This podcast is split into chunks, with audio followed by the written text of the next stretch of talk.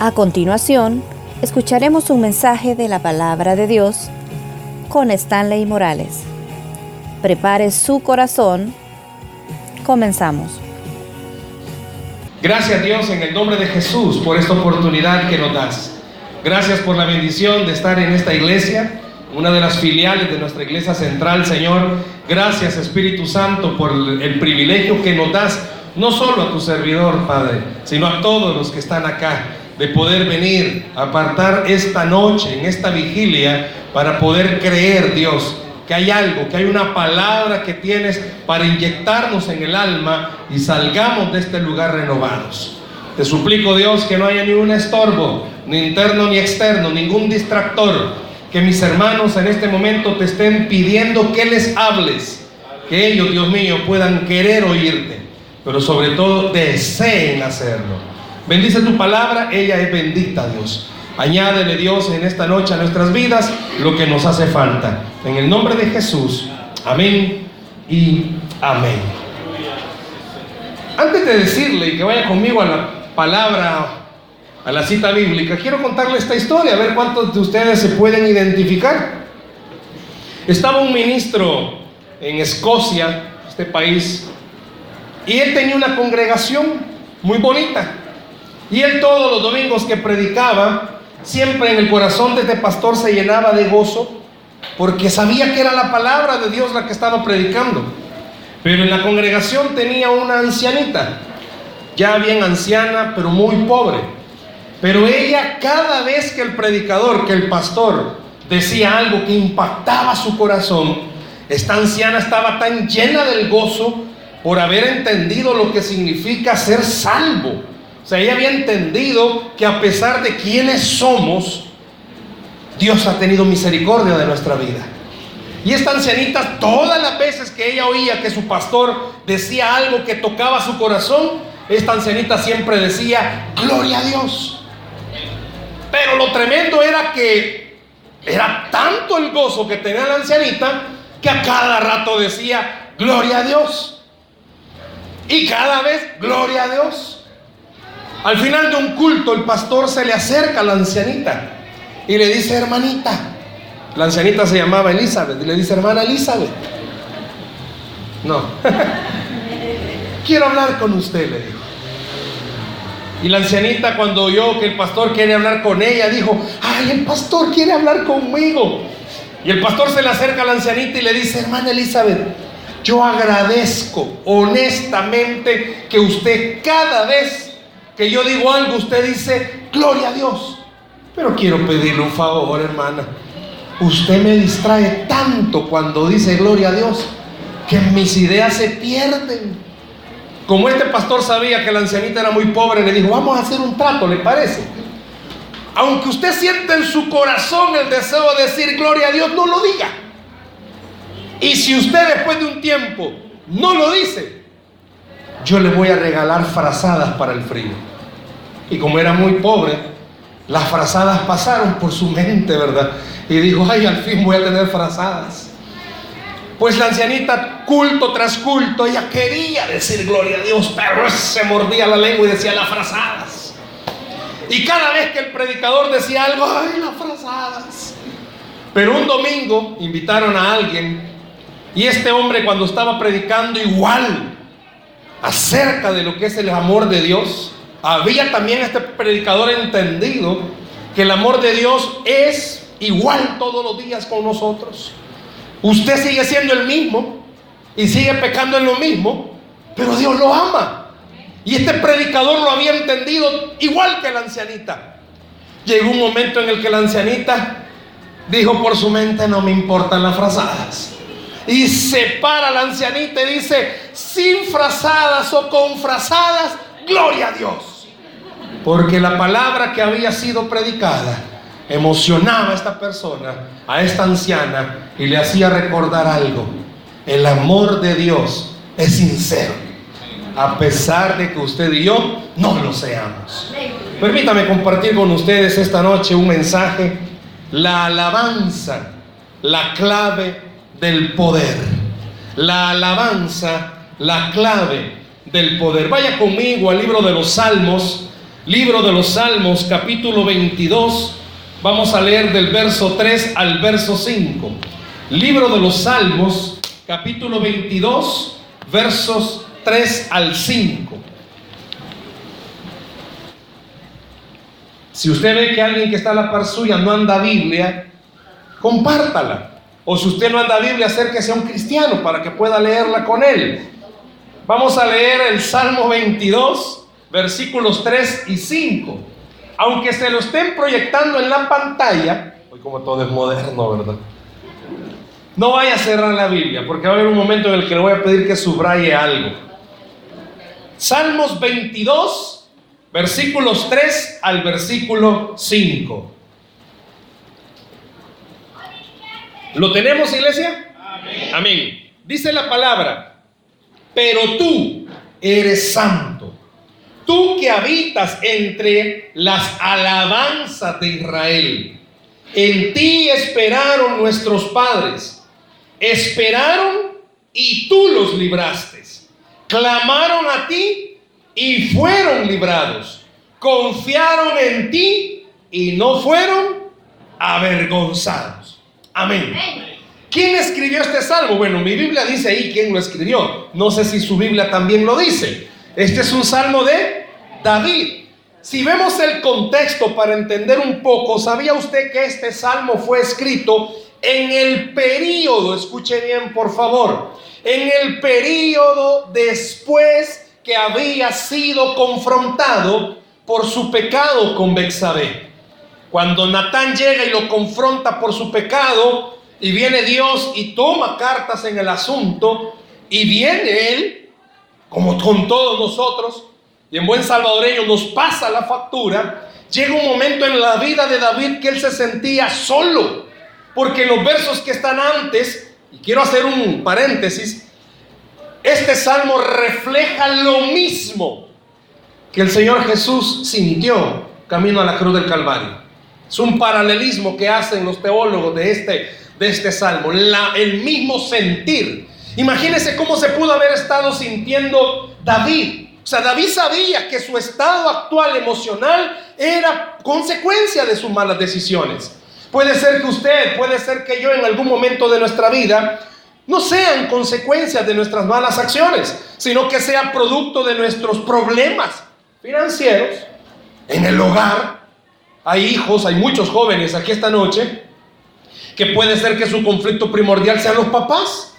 Porque hay un conflicto, ¿verdad? Porque los papás parecieran ser de la era cuaternaria y los jóvenes ahora como son tan modernos, en vez de haber nacido en un hospital, nacieron en una tablet quizás, porque son tan modernos, si desde que tan chiquitos ya aprenden a usar esas cosas. Y uno ni sabe para qué sirve algo y un niño de cuatro años, vení, te voy a enseñar. Y pareciera ser que los problemas son tan financieros, hermanos. ¿Quién no tiene problemas de deudas? ¿Quién no tiene problemas quizás de salud o en el matrimonio? Todos los seres humanos por nuestra pecaminosidad tenemos problemas, hasta tenemos problemas con nosotros mismos. Eso se da más que todo en los adolescentes, ¿verdad? Que se ven en el espejo y se pelean ellos solos por el pelo. Se lo agarran, se pegan en la cara, se agarran las orejas. Problemas con todos, hasta con la sombra. Porque ven que la sombra es más gorda que ellos. Pues piensan, ay, qué gordo estoy. Todo mundo tiene problemas con todo. Y muchas veces esos problemas que vivimos, yo no sé cuántos en algún momento de su vida está rodeado de personas, pero se siente tan solo. Está rodeado de familia, pero se siente tan solo. Y viene la iglesia y su actitud al momento de adorar en la iglesia muchas veces refleja el estado emocional en el que usted se encuentra. En la persona que está dirigiendo, la hermana que está dirigiendo, en buen salvadoreño se desgalilla. Y usted está en un estado esperando, vamos a ver si me toca lo que está cantando. Y llega un momento en el que usted y yo entendemos como David, ¿qué pasa? Yo no sé si se siente así. Yo no sé cuántos de ustedes han andado en un desierto. ¿Quién se ha querido ir a los Yunai y no pudo pasar? Alguien que ha querido andar en un desierto. O sea, vamos a hacer algo. Vámonos y subámonos a un monte. Bueno, nuestros montes ya no son tan llenos de árboles, están bien secos. Y pase ahí una tarde se asfixia, el calor es abatiente. Yo no sé cuántos en algún momento su situación lo está haciendo vivir como en un desierto. Ya nada lo alegra, Nada lo motiva. Nada. El estado de ánimo es tan malo. El día amanece oscuro, anda mal. El día amanece soleado, anda mal. Tiene hijos, sus hijos hacen gracias y usted. Hasta se enoja con ellos. ¿Qué bulla hacen? Que anda a dormirlo ya. Que callate. Que déjame concentrar. ¿Y qué estás haciendo? Nada. Déjame concentrar que no estoy haciendo nada. Todo le molesta. Le molesta cómo le hablan. Le molesta cómo la gente es. Porque se siente en un estado emocional dañado. David estaba mal. En este salmo David estaba tan mal que usa unas frases en los versos que están antes. ¿Por qué me has desamparado? ¿Por qué me has dejado? Yo no sé si en algún momento usted se lo ha dicho a Dios. Voy a la iglesia, sirvo, ayudo y no salgo de mis problemas. ¿Cuántos jóvenes dicen, yo voy a la iglesia, no me pierdo los cultos, aunque me tiren indirectas, pero no me los pierdo? Y yo no veo cambios en mi casa. Más bélica está mi mamá. Si cada vez que llego le siento la presencia maligna. Yo no entiendo a mis papás qué les pasa. Yo no entiendo qué sucede en mi casa. El diablo vive ahí quizás. dicen al pastor, pastor, déjeme dormir aquí en la iglesia. Solo aquí hay paz. Y un día que durmió aquí, no, pastor, ni aquí hay paz. No se siente bien. Y David viene y le expresa esas frases a Dios y le dice, ¿por qué me has desamparado? Hay una palabra universal para alabar a Dios. No importa en el idioma que usted la diga, es la misma palabra y es aleluya. No importa el país, no importa la nacionalidad, si usted quiere alabar a Dios con alguien, usted dice aleluya. Y la gente sabe muy bien ¿Qué está significando esa palabra? Le pregunto, ¿sabe usted qué significa aleluya? Muchas veces nosotros ya es parte de nuestro dialecto. Hoy a todo mundo hermaneamos. No son hermanos, Dios le bendiga hermano, y ni hermanos son. Viene alguien, un invitado, hermano, y ni hermano es. Tal vez de alguien, pero cristiano no es. Hoy nuestro lenguaje es así. Así como antes, buenos días. Hoy nuestro lenguaje entre cristianos es Dios te bendiga, amén. Dios le bendiga, amén. Porque ya es parte de nuestro lenguaje. ¿Sabe usted por qué? ¿Cuántos pueden decir gloria a Dios? Gloria a Dios. Pero ¿sabe qué significa decir gloria a Dios? Bueno, pero ¿sabe qué significa decir aleluya? Aleluya es alabado sea el Señor. ¿Escuchó? Alabado sea el Señor. Alabado sea el Señor. Pero cuando se usa esa frase, alabado sea el Señor, lo que está queriendo decirle es, Padre, te alabo. Señor, te alabo. Pero cuando usa la frase te alabo, le está diciendo, aunque yo no entienda lo que estoy viviendo, creo que sigue siendo bueno. ¿Escucha eso? Muchas veces es difícil. Muchas veces en nuestra humanidad nuestros ojos ven algo.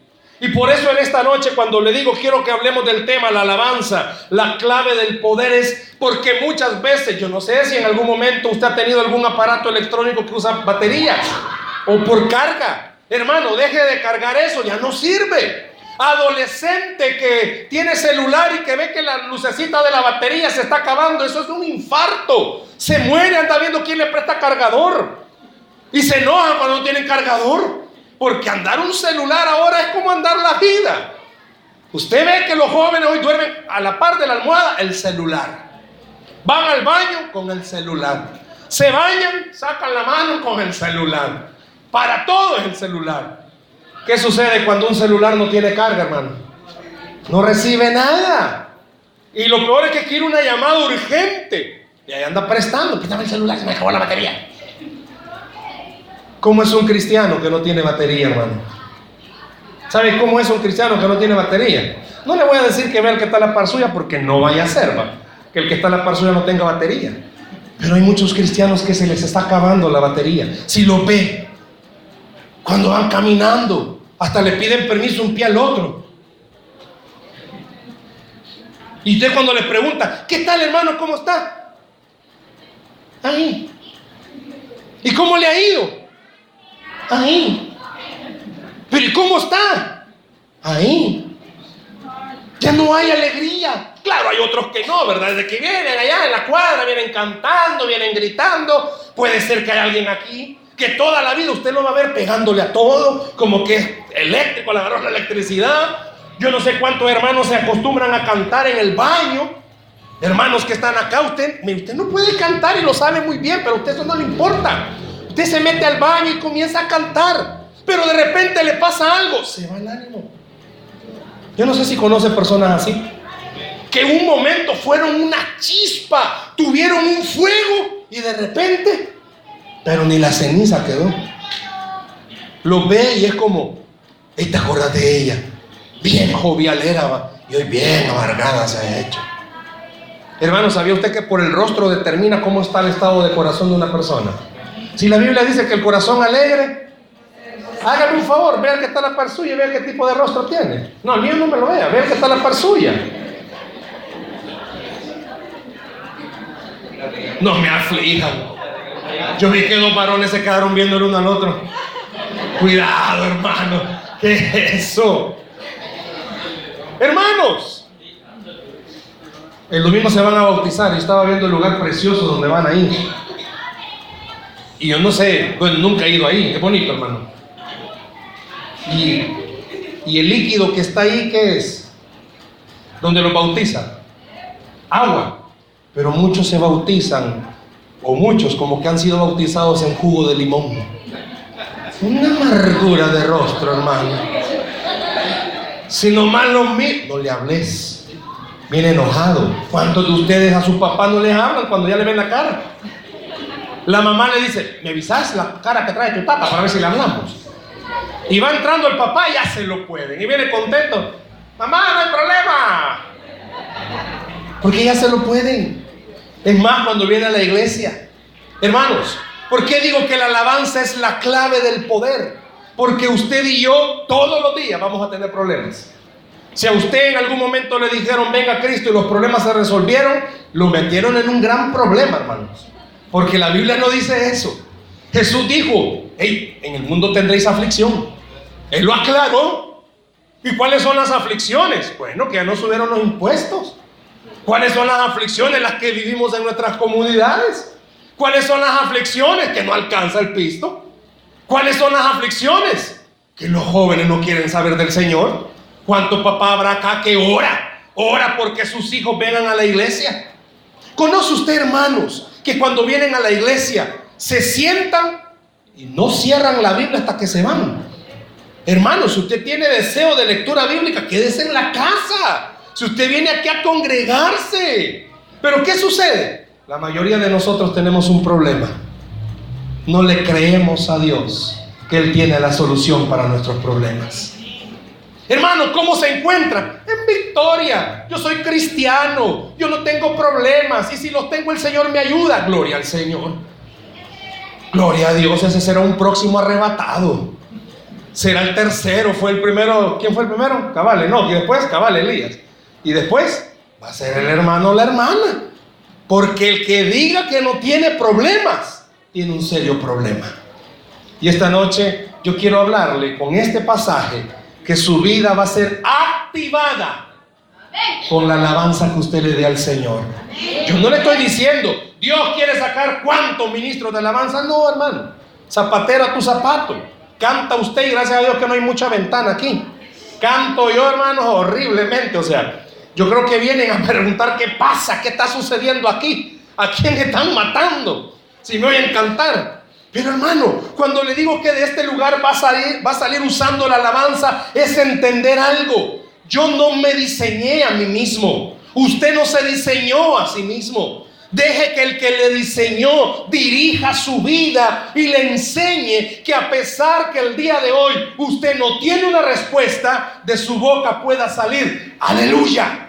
Alabado sea el Señor, porque Él sabe lo que está haciendo. Él sabe por qué me lleva así.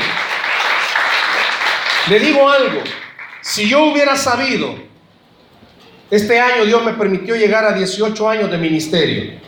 Si yo hubiera sabido todo lo que yo iba a hacer de errores en mis 18 años, quizás no creo que esa voz me hubiera llamado.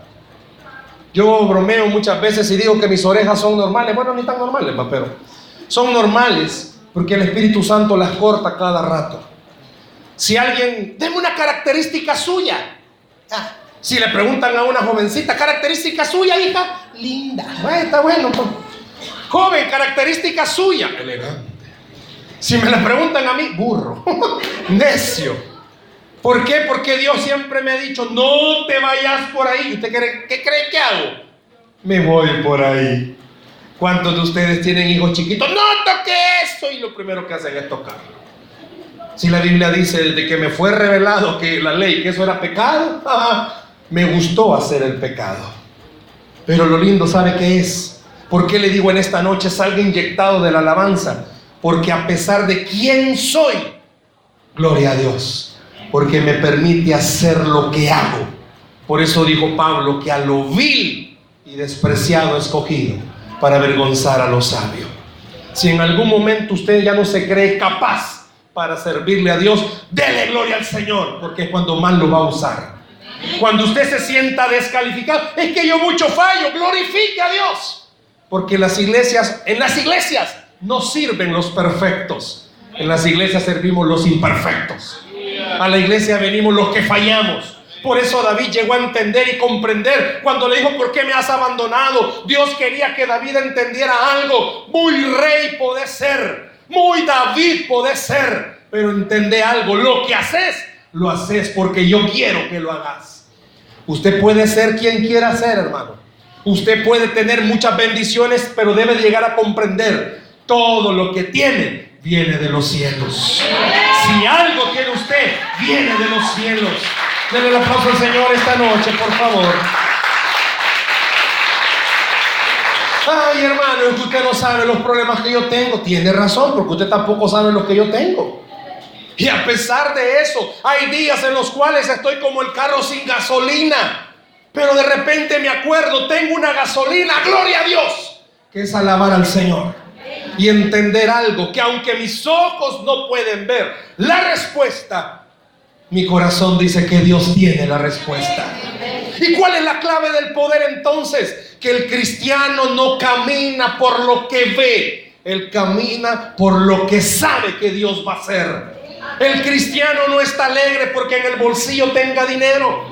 Hermano, y se lo digo en propiedad, saber lo que es no tener para comer. Saber lo que no es tener para vestirse. Y entender algo, que cuando Dios ve en el corazón de esa persona gratitud y que a pesar, como dice ese canto, levanto mis manos, aunque no tenga fuerzas. Dios sabe que muchas veces usted viene a la iglesia más que atribulado, triturado, pero cuando usted levanta sus manos, algo sucede. Porque la alabanza que le da Dios es la clave del poder para entender. No hay respuesta hasta el día de hoy.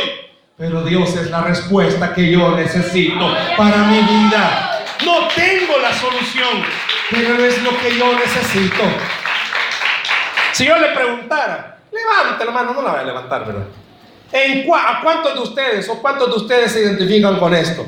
Ya nadie cree en usted. Yo soy el primero. Porque después de que uno ha hecho tantas cosas, la gente dice, no, no creo. Este no, y usted no sabe quién es. Así es Satanás. No le estoy diciendo que le diga al que habla así Satanás, ¿verdad? ¿Cuántos jóvenes, tus papás ya no creen en ti? Porque sos un mentiroso de primera. Que no culto no había, hombre. Lunes 2 es de asueto. Mamá, el pastor Naín nos quiere de las 3 de la mañana. Si no hay culto. ¿Cuántos de ustedes, hermanos, son mentirosos? Lleves otra palabra, un mentirosos. Y a nadie le cree. En casa usted se inventa de todo. Yo recuerdo cuando estaba en bachillerato, como era un gran mentiroso. Todos los viernes se le moría el pariente a un compañero. Todos los viernes yo iba a verlas. Y el problema era que cuando yo no me acordaba repetía los muertos. Y mi papá, ¿verdad? Pues si usted cree, los jóvenes creemos que los papás, pues sí, ya tienen canas, pero no tan faltitos. O sea, a veces los, los jóvenes dicen, ay, es que está mi mamá faltita, es. No, hija, tu mamá no es la niña símbolo de la Teletón. O sea, ella sabe bien te la lleva contadas. Mi papá me la llevaba contadas. Cantaban ese, ese coro, perfume a tus pies. Y ese coro dice una parte que toca el corazón de cualquiera, ¿verdad? Se lo voy a parafrasear para que logremos comprender todos. Que no me puedo explicar cómo puedo estar acá sabiendo lo que soy. Yo no sé si usted se lo puede explicar. Por eso tiene que decir gloria a Dios. ¿Sabe por qué? Porque usted ni usted ni yo somos dignos de estar en este lugar. Pero Dios nos dice en esta noche que, pues sí, si vos no sos el digno, Cristo te hace digno de estar en este lugar. Muchísimos de nosotros perdemos el gozo por culpa de otros. Hay hermanos en las iglesias, en esta iglesia creo que no hay, pertenecen a un ministerio, pertenecen al ministerio metichismo. Son tan metidos, pero metidos. Yo no, bueno, he orado, siervo, no sé si lo ha hallado usted en la Biblia, ese ministerio de metidismo. Son tan metidos. Una semana usted dejó de venir porque le dio la chingongunya. ¿Verdad que en el mundial andaba? Y usted se enojaba. Pues sí, pero solo usted sabe que como le cuesta caminar después. Va. Me pregunto cuántas personas se le pudieron haber acercado a David y le dijeron, siempre hay alguien, siempre va a haber alguien. Ya saben por qué tenemos problemas, pero siempre hay alguien. ¿Y qué le pasa, hermano? Y lógico, ¿verdad? Uno quisiera contestarle, ¿va? ¿Qué le importa? Yo muchas veces lo he querido hacer, yo no soy usted. Yo soy bien carnal, hermano. Yo muchas veces lo he querido hacer. Bueno, nuestro pastor general, yo soy uno de los pastores asociados de Cefa Central. Y él siempre me oye cuando yo digo eso. Siempre. Yo le digo, pues sí, sí hay momentos en el que mi carne sale. Si la gente ya sabe. Pero como llevan una su apariencia de piedad, ¿verdad? He orado por usted, hermano. Cuénteme solo a mí, ¿qué le pasa? Y yo a veces querido decirle de la misma forma, le agradezco metido, pero no le voy a contar. ¿Cuántos se le han de haber acercado a David y le haber dicho, hey David, ¿y qué pasó con la Bensabeo? Como gente mentira. Gente siempre va. Pero David no lo dice, yo me lo imagino. Eh, salió el cumbión, bueno. Pero la gente, así es verdad. Piense. Él le salió la carne, bueno, no importa. Piense. ¿Cuántas veces usted ha entrado por esa puerta necesitando llenarse y sale peor que como entró? Porque usted creyó que el que estaba aquí adelante era el que lo iba a llenar. Y Dios le recuerda, no, no es el que está aquí adelante. Eres tú el que te tienes que llenar. Por eso esa palabra a mí me llamó la atención.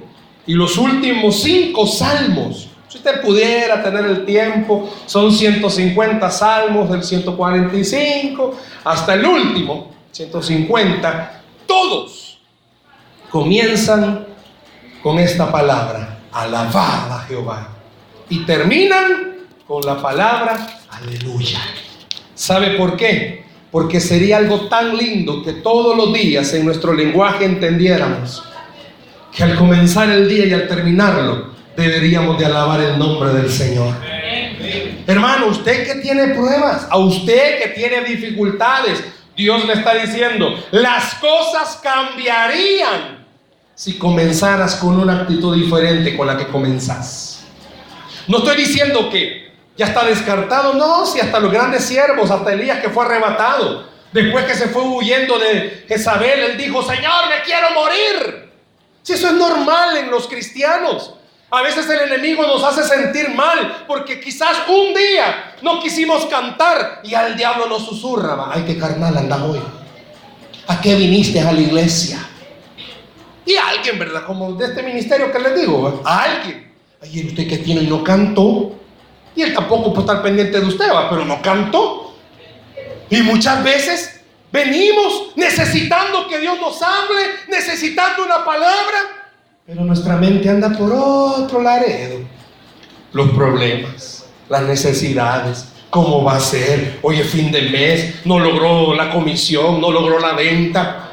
Pero por eso David nos da una clave. Por eso es importante que su día comience y termine alabando a Dios. ¿Sabe por qué? Porque Él es el que tiene el control de nosotros. Y Él sabe por qué hoy 30 no logró vender. Él sabe por qué hoy 30 le pasó lo que le pasó. Pero Dios necesita de usted y necesita de mí una actitud. ¿Cuál actitud? De poder creer que aunque mis ojos no ven, yo debo de alabar al que sí tiene la respuesta para mi vida. La alabanza, ¿qué produce en mí? ¿O qué produce la alabanza? Quiero que escuche esto, por favor, en esos versos que hemos leído. Pero tú eres santo, tú que habitas entre la alabanza de Israel, dice David. Cuando usted y yo cantamos, hermanos, y no solo es por cantar. El hecho de que haya un ministerio de alabanza no significa que, bueno, hay que llenar el tiempo, vamos a cantar y vamos a poner alabanzas. No, dice que Él habita en la alabanza de su pueblo. Y cuando Él usa esa frase, es que cuando usted y yo alabamos, Dios puede obrar maravillas en ese tiempo. Justo en el momento de la alabanza, justo en el momento que está aplaudiendo. Por eso a veces cuando uno está dirigiendo, le dice, hermanos, aplaudamos. Pero ni ni aunque llegue alguien a agarrarle los brazos, para usted está más duro que los duros. Es que así soy yo. Está bien, así sea usted. Piérdase las bendiciones.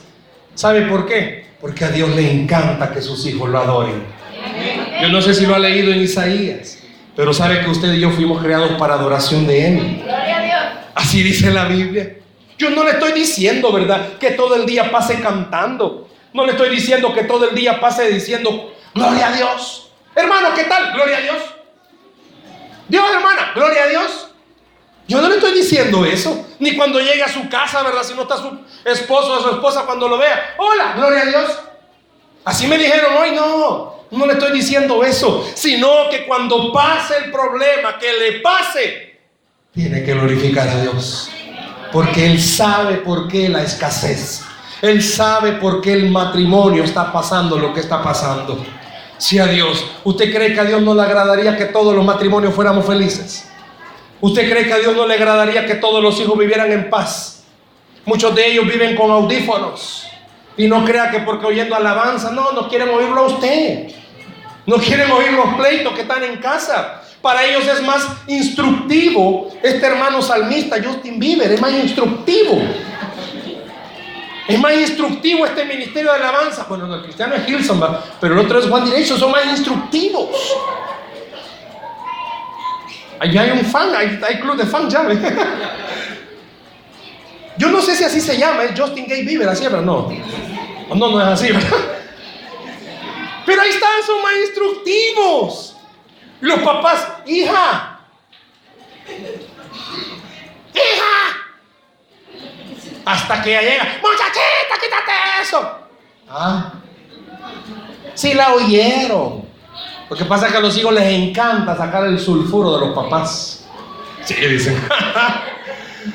Igual los papás, los hijos, mamá.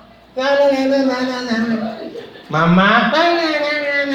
No le mencionen pisto porque ¿qué? Eh, ahí sí oyen. Yo no entiendo por qué es así, pero bueno. El punto es este. Dios sabe, joven, por qué naciste en la casa en la que naciste.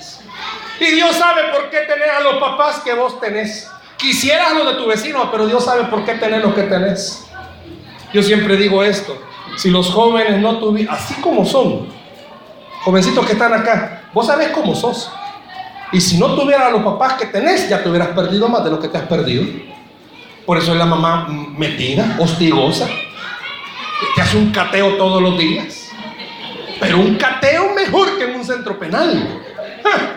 Si nomás vas entrando, pasa el primer radar, va. No, hija, no, discúlpame. Con, con, un papá o con una mamá nunca digas, uff, ya la hice. No, hijita. Si cuando vos estés dormida, hija, y vas a llegar a registrar todo. Te vas al colegio, le da vuelta al colchón, te saca la ropa, ya sabe el ladrillo que has roto para meter las cosas ahí, ya sabe todo. Si hay cielo falso, él cuenta cuántas cuartas has contado, ya te puede. Los teléfonos, como él les ponen una sus contraseñas, Y como vos, has visto que tus papás son así, ¿va bien? No, hombre, la mamá. Mm. vos le has puesto un su patrón ahí todo, uff. Tu mamá en dos patadas te lo encontró. Y según las contraseñas de la computadora, vos le has puesto la conejita feliz. Ay, tu mamá ya te la puede. Ya sabe cuál es. Y eso nos roba la paz. Yo a veces llego a los jóvenes, bueno, a las casas de los jóvenes que tenemos en la iglesia. Pero eso es típico. El día que llega visita, todo el mundo es santo. Todo el mundo es santo. Pero yo siempre tengo un hábito. Hoy cuando vine habían dos jóvenes. ¿Quiénes eran los jóvenes cuando yo vine? Ya se fueron, vayan, eh. allá están. Yo siempre llego antes a donde voy a llegar por cualquier cosa. Me equivoco. Pues yo siempre me doy una inspección para donde voy primero.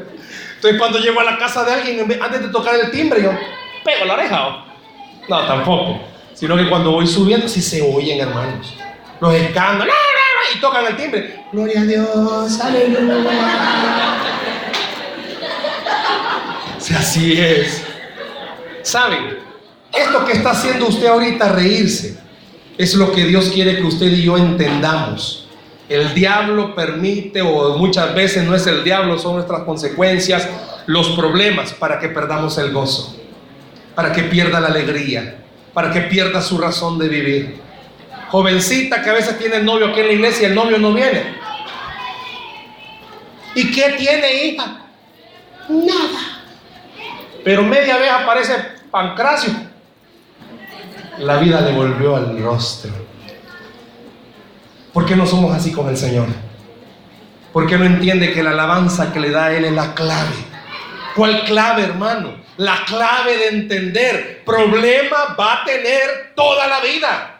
Pero cuando comience a alabar, Dios puede obrar maravillas. Cuando el que esté dirigiendo le diga, hermanos, cantémosle al Señor. Ay, espere que mi reuna no me deja. ¿Sabía usted que en el tabernáculo, en el Antiguo Testamento, había de todo? para adorar al Señor. De todo. Pero sabe que no había una sola cosa. ¿Dónde sentarse? No había dónde sentarse. Yo admiro. Hay ancianos, hay ancianas que son más joviales que los jóvenes. Uno mira señoras de edad tremendas cuando están alabando, pero como que no tuvieran 80 años. Y uno mira bichos de 15 años como que fueran reumáticos, ni moverse pueden. Y es cantar.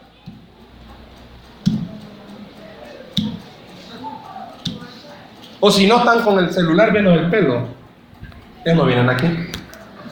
No entiendo. Pero ¿sabe qué pasa? Porque no han entendido cuál es el gozo de su vida. El gozo no es no tener problemas. El gozo es saber que Dios nos ayuda en medio de los problemas.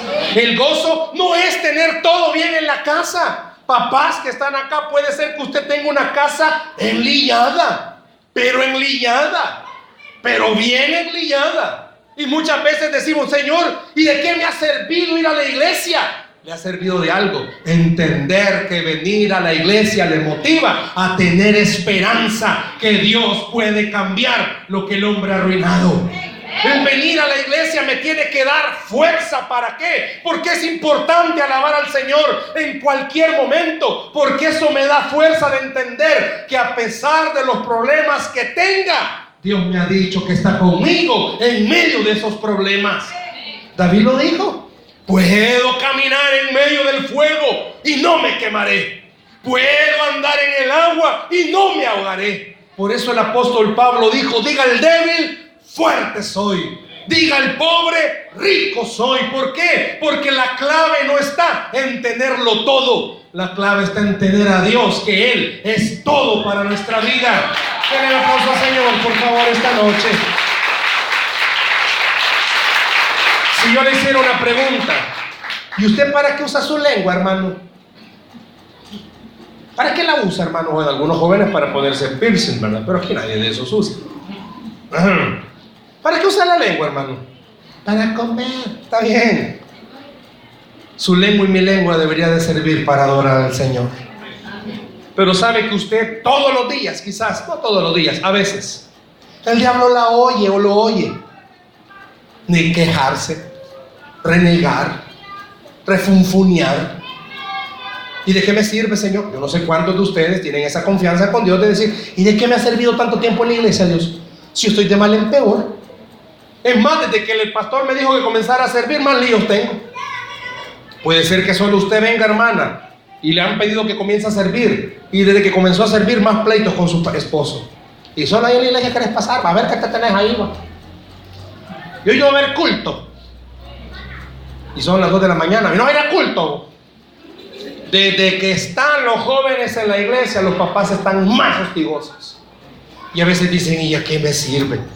Porque a veces yo no sé si le pasa, pastor, que los jóvenes, pastor, yo no voy a poder llegar mañana. Es que ya sabe del mal que padece mi papá, ¿verdad? Le agarra feo los martes.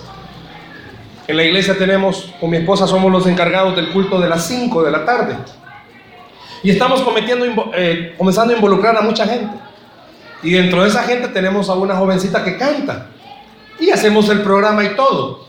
Pero cada vez que va a llegar el día que le toca, me dice, hermano, ayúdeme a orar, póngase en ayuno. Porque a mi papá le agarra feo. Y es cierto, le agarra feo. La mamá no, la mamá es como, no, hermano, ore para que mi hija sirva. Y el papá es como, si no es necesario. ¿Y eso de qué le va a servir? Es pérdida de tiempo. La gasolina está cara. Y ni carro tiene, ¿no? Déjeme pensarlo. Ay, qué enchulada, dice uno. Pero hay que orar. Y la jovencita el día que le toca dirigir, yo creo que no duerme. En ayuno. Y cada vez que llega, gloria a Dios, puede venir. Pero no, te, pues no puede terminar el culto. ¿Sabe por qué? Porque allá afuera está. Como que es del Citrans, como por ahí pasa por el Citrans. Piense cuántas veces Usted ha venido a esta iglesia necesitando que Dios le active su corazón en fe, pero usted no ha querido poner de su parte. Ay, hoy no sirvió el mensaje. ¿Y de qué hablaron? No sé. Y Dios ha querido decirle, activa tu fe. Activa tu fe. Cante como que si no tuviera problemas. Adore al Señor sabiendo que Él es el que va a resolver sus problemas. Adórelo. Esa es la clave. Permita que su corazón se active, hermano. Y le está hablando a alguien que le repito, he pasado por muchas etapas de bendición, de no bendición, de mis burradas, de mis problemas. Y he entendido algo. El único que se afecta al negarse a adorar a Dios soy yo mismo. Él sigue siendo Dios y las cosas siguen su rumbo. Yo soy el que me amargo, yo soy el que me enojo, yo soy el que me empurro, yo soy el que no quiere venir a la iglesia. Y no crea que Dios, ay, no quiso venir Stanley, ni modo, no, Él va hasta mi casa a buscarme. Yo no sé cuánto le ha pasado. Muchas veces a través de sus hijos Dios le habla y le dice, soy el único motivo para que tú estés contento. No tiene dinero, ok. Tiene problemas, ok. Pero si tiene a Dios, ese debería de ser un gran motivo para poder adorarlo, para poder bendecirlo. Por eso esa palabra, aleluya, significa gloria a Dios. ¿Sabe? Y el mejor ejemplo nos lo presenta Josafat. Si usted alguna vez ha leído del rey Josafat, dice la Biblia que el rey Josafat designó cantores como que aquí tuviéramos el Ministerio de Alabanza y dijeran, bueno hermano, las tres primeras filas de este lado solo van a decir esto. Glorificada Jehová, porque su misericordia es para siempre. Solo eso decían los cantores. Solo eso. Pero ¿sabe por qué? Porque el rey Josafat llegó a entender que no hay mejor forma yo sé, son lindas las letras de las alabanzas y es precioso cuando uno las dice, pero la mejor alabanza que puede salir de su corazón es glorificarlo a Él y reconocer que para siempre es su misericordia. Por eso los cantores solo eso decían, glorificada Jehová, porque su misericordia es para siempre. Y lo volvían a decir, glorificada Jehová, porque su misericordia es para siempre. Si usted comienza a leer un poco por qué era importante leer esas frases, es porque usted hoy comió, caminó y está con vida por su misericordia. Por eso estamos aquí esta noche. Aleluya. Levánteme la mano. ¿Quiénes tienen trabajo fijo? Quiero ver cuántos desempleados hay aquí. Levanten la mano. ¿Cuántos tienen trabajo fijo? Vaya, baje la mano. Su capacidad se lo ha dado. Ah, un buen conecte le consiguió el trabajo. Porque para siempre es su misericordia. Hermano, tenemos trabajo, ¿sabe por qué? Eh, sí, porque yo la sé hacer, yo desde chiquito aprendí este oficio. No, porque para siempre es su misericordia. ¿Tiene dónde vivir? Ahí me han dado un lugarcito, porque para siempre es su misericordia. Vamos ahorita, hermanos, a esta hora. Ya ahorita la gente que duerme en la calle ya se está ubicando. Debajo de los puentes, en los lugares. Ya están buscando un lugar donde habitar. Pero usted y yo al terminar esta vigilia, ¿dónde vamos a ir, hermano? Espero que a su casa. ¿A dónde vamos a ir? A la casa. ¿Por qué? Porque para siempre es su misericordia. ¿Cuántos andan vestidos esta noche, hermano? Aunque se ha prestado, pero anda vestido. ¿Sabe por qué? Porque para siempre es su misericordia. ¿Cuántos tenemos hijos sanos? Ay, que de chiquito le daba leche. No, porque para siempre es su misericordia. Hermanos, seamos honestos. ¿Cuántos hace tiempo atrás por nuestros pecados ya no deberíamos de estar aquí, hermanos? Y cuando digo aquí no es en la iglesia, aquí en la tierra. es que la he sabido hacer. No, discúlpeme, porque para siempre es su misericordia. Por eso estamos aquí. No los calificados, no los dignos. La próxima vez que usted entre por esa puerta, si usted dice, no tengo motivos para adorar a Dios, solo el hecho de respirar y pensar es un motivo grande para venir y levantar sus manos y adorar a aquel que vive. Denle el aplauso al Señor esta noche. Le digo algo, el diablo a cada momento le pone en su mente motivos para renunciar. A cada momento, a cada instante le susurra motivos para renegar. Que mira tu problema, que mira tu esposa no cambia, que mira tu marido no cambia, que mira tus hijos, que mira aquí, que mira allá. El diablo a cada rato, pero a cada rato. Y el diablo le ha oído a usted confesar muchas veces. Es cierto, mi vida es una desgracia de que soy cristiano. El diablo lo ha oído. Por eso es importante que su boca comience a cambiar ese lenguaje y comience a entender algo. Aquel que vive y reina para siempre sigue en su trono. Por eso es importante que usted diga gloria a Dios. ¿Por qué? Porque a pesar de que la puerta se me cerró, gloria a Dios porque Dios tiene la llave para abrir esa puerta. Aleluya. Porque entonces la alabanza es la clave del poder. Yo no estoy diciéndole confesión positiva porque eso no está en la Biblia. Declaro en el nombre. ¿Y usted quién es para declarar? ¿Quién soy yo para declarar? Viene una cuca y se muere. Declaro que vive la cuca y la cuca va a seguir muerta, hermano. Yo puedo llegar a su casa y decir, declaro que en esta casa solo bendición va a haber. Ay Dios. Y al día siguiente le cortan la luz. ¿Y quién sale mal? Yo no, yo me fui. El Señor. ¿Por qué jugás con mis sentimientos? No, yo no le estoy hablando de confesión positiva. ¿Sabe de qué le estoy hablando? De glorificarlo a Él. Job perdió todo. Ya está. Bueno, lo único que no perdió fue la mujer y no entiendo por qué. Perdió todo. Y Job dijo, Jehová dio, Jehová quitó. Sea bendito el nombre del Señor. ¿Sabe por qué? No, hermano, si cuando uno no tiene problemas, si es galán, grito de júbilo, miau, si uno es galán. Si uno no tiene problemas, no, hombre, si hasta con más gozo viene. Si cuando uno tiene pisto, hasta se da el taco cuando van recogiendo la ofrenda. Ese por acá, muchacho. Pero cuando uno no tiene, no, hermano, si la viuda dio lo único y lo último que tenía, pero lo dio con gozo ¿Por qué? Porque ella entendió algo. Es que mi gozo no viene de tener pisto, mi gozo viene de tener al Señor. Mi gozo no viene de tener salud, hermano. Conozco hogares bien mal, que están en un proceso de querer mejorarse. Y uno se admira cuando lo ve porque pareciera ser que les vale. No, no les vale. Ellos han entendido la clave. Es que el que cambia los matrimonios. Nosotros tenemos un seminario, pero no somos seminarios lo que cambia un matrimonio no es un líder, es el Espíritu de Dios el que lo hace. Es el Señor el que lo hace.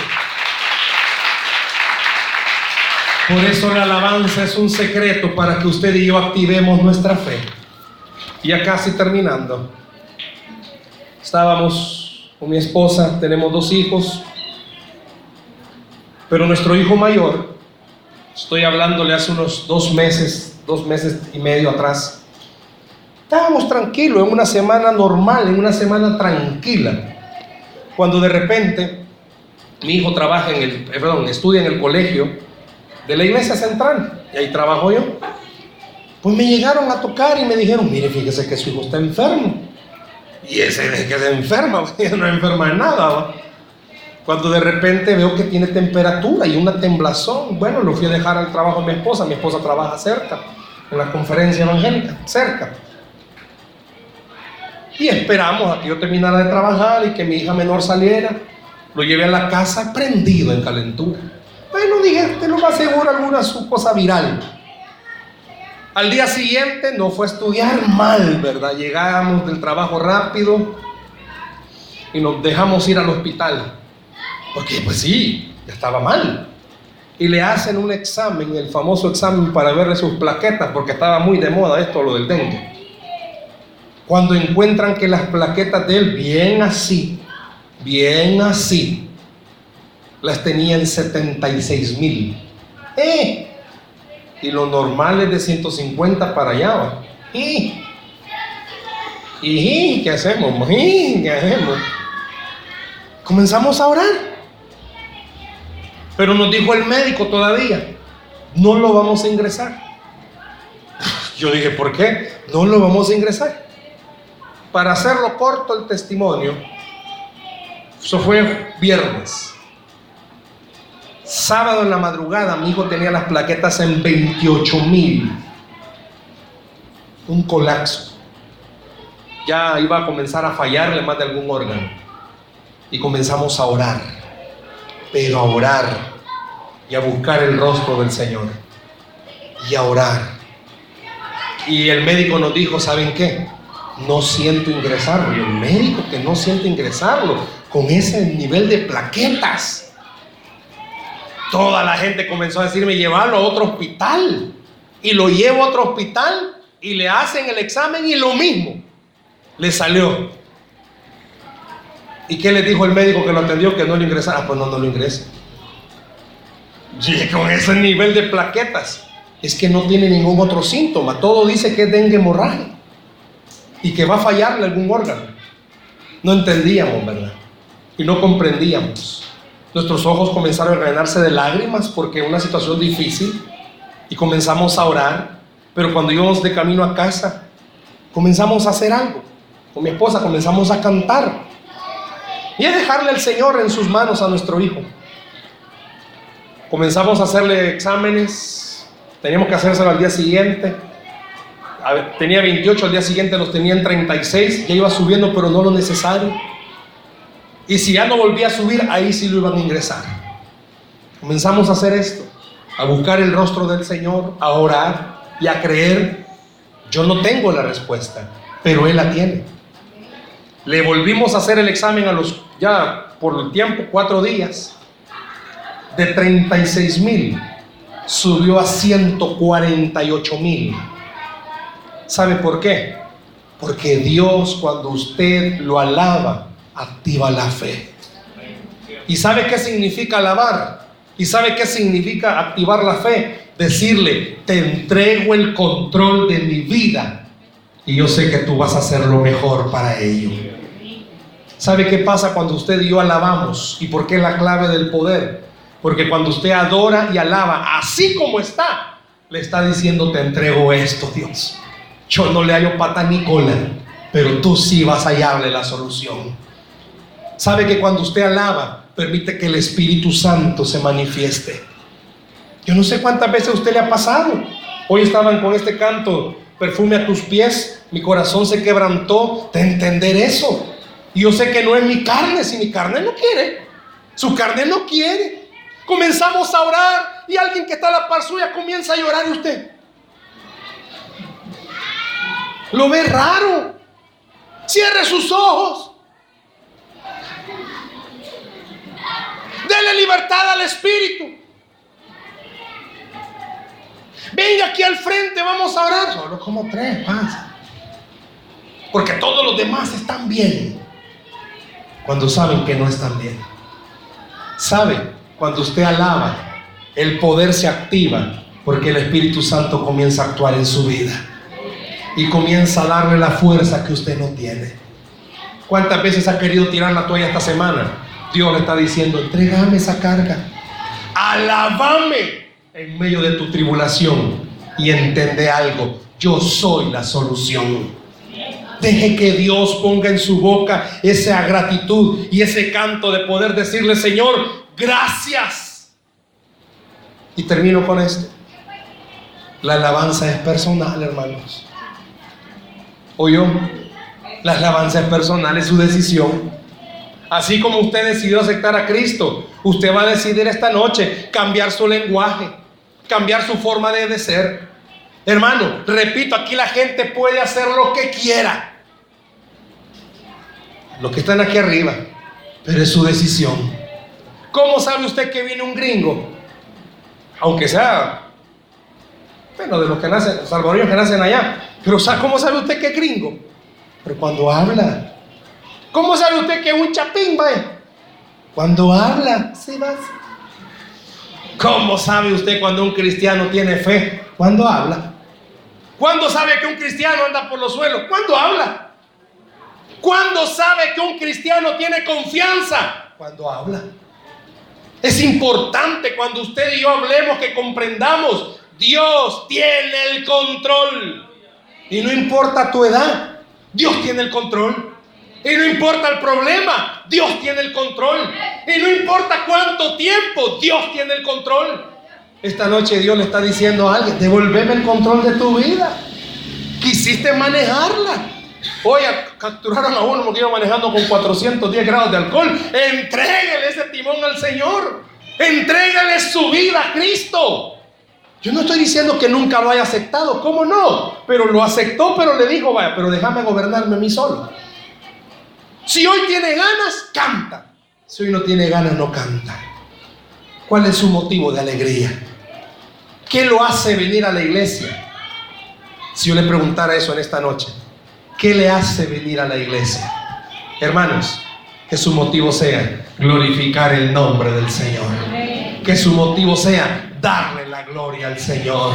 Cuando venga la tribulación, glorifique al Señor. Cuando venga la escasez, glorifique al Señor. Cuando pase algo que usted no entienda, glorifique a Dios. Él habita en la alabanza de su pueblo. Denle lugar al Espíritu Santo, que Él pueda moverse cuando esté adorando con sus ojos cerrados. De verdad, crea, Él está frente a usted. Él lo que quiere ver en usted es confianza y gratitud. Que usted pueda creer, las cosas no cambian, pero yo sigo creyendo que Dios puede cambiarlas. Las cosas no se mejoran, pero yo sigo creyendo que Dios puede mejorarlas que esta noche usted y yo salgamos con ese poder de poder creer, Dios sí tiene la solución a mis problemas.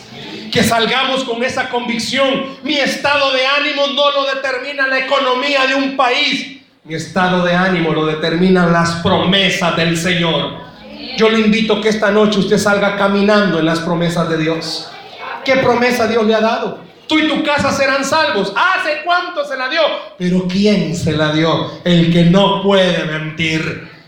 Dios le ha dicho que va a sanarle. ¿Hace cuánto se lo dijo? Él dijo que la cruz del Calvario llevó toda enfermedad. Camine en las promesas del Señor. No deje que el diablo le arrebate el gozo. Y la próxima vez que usted esté cantando, la próxima vez que usted esté adorando, recuerde algo. Mi actitud es la que abre las ventanas de los cielos. Dice la Biblia que al que cree, todo le es posible. Denle un aplauso al Señor, por favor, en esta noche.